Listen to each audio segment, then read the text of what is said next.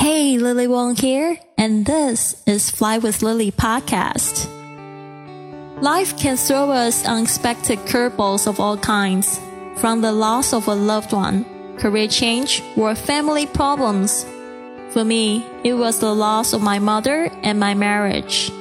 The worst experiences of my life led to the most euphoric learning experience and life journey I ever could have imagined. My journey let me dive within myself, overcome my fears, drop disempowering beliefs, and remove mental limitations. From motivation, language learning, business, nomadic life stories, or world travel, to just plain dropping your baggage.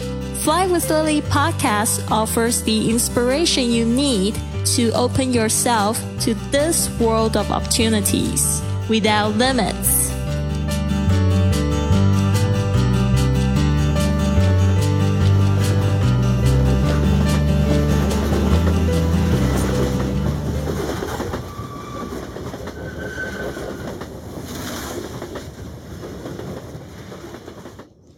Memories are timeless treasures of the heart. After Salzburg, I boarded another train to another new city and country for me, Munich, Germany. I was planning to stay for two nights with an Indian couple on couchsurfing who offered to host me.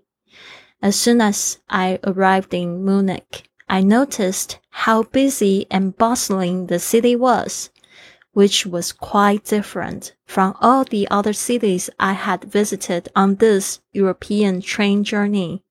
Actually, it made me think of the city, Taipei, where I used to live, but gradually grew out of the longer I lived there. I never really liked Taipei so much because of the busy and fast paced lifestyle. I had a strange feeling about my first impression of Germany and wasn't sure if I would like my experiences there. I arrived at Vivek's house.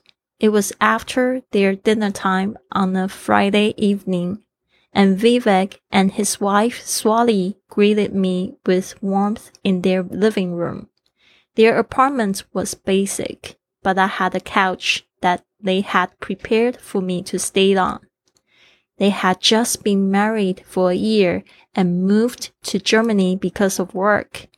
They started using couchsurfing to host people from around the world because they found this could actually spice up their mundane routine life after work.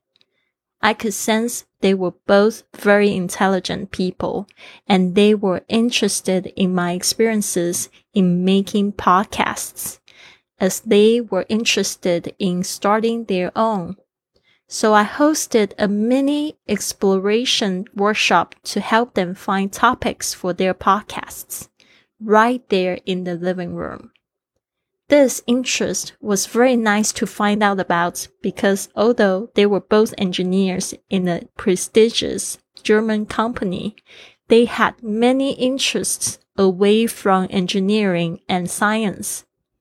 Swali was passionate about handcrafts and helping women back in India, and Vivek really loved walking and connecting with people. They also taught me how to play Uno, the card game, which I lost many times and we laughed a lot. It was a great night. The next day, I met up with Sebastian, a local guy who I also connected with through couchsurfing, and he suggested that we walk around Munich. It was great since I didn't feel like navigating through the hustle and bustle of Munich alone. Sebastian was an amazing guide and planned a route which showed me some of the most enjoyable places in Munich and also how distinctive Bavarian culture is within Germany. At lunch, we ordered a pretzel, white sausages, and beer together. I learned the right way to eat German white sausages. If I didn't have Sebastian's instructions, I'd never have known how to eat one. The wrap was actually plastic, and I had to peel it with my knife and enjoy cutting it into small pieces to pick up with my fork. I really enjoyed the flavor and thought that it was the best sausage I ever tasted. Unlike the German sausage I had tried before, it had just the right amount of saltiness and tenderness. However, due to my inexperience cutting the sausage, it slipped off my plate and onto the floor whilst peeling it away from the wrapping. Sebastian later teased me about my clumsiness cutting a sausage. After I said goodbye to Sebastian and walked home that Saturday night, I decided to offer to teach the couple how to make vegan dumplings and spring rolls together. They were quick learners and took it very seriously. It was a really enjoyable night sharing food and eating the food we made together. Stay tuned. There's much more to come. In the next episode, I'll be sharing stories that occurred in Berlin, Germany. This has been another episode of the Fly with Lily podcast. So what now? Go to flywithlily.com to download my gift for you to help work on your abundant lifestyle or contact me directly for a consultation. This show takes a lot of work and planning, so if you enjoyed it, please consider a five star review on iTunes, following on Facebook and Instagram at Fly with Lily, or come up and give our crew a hug on the street when you are on your journey.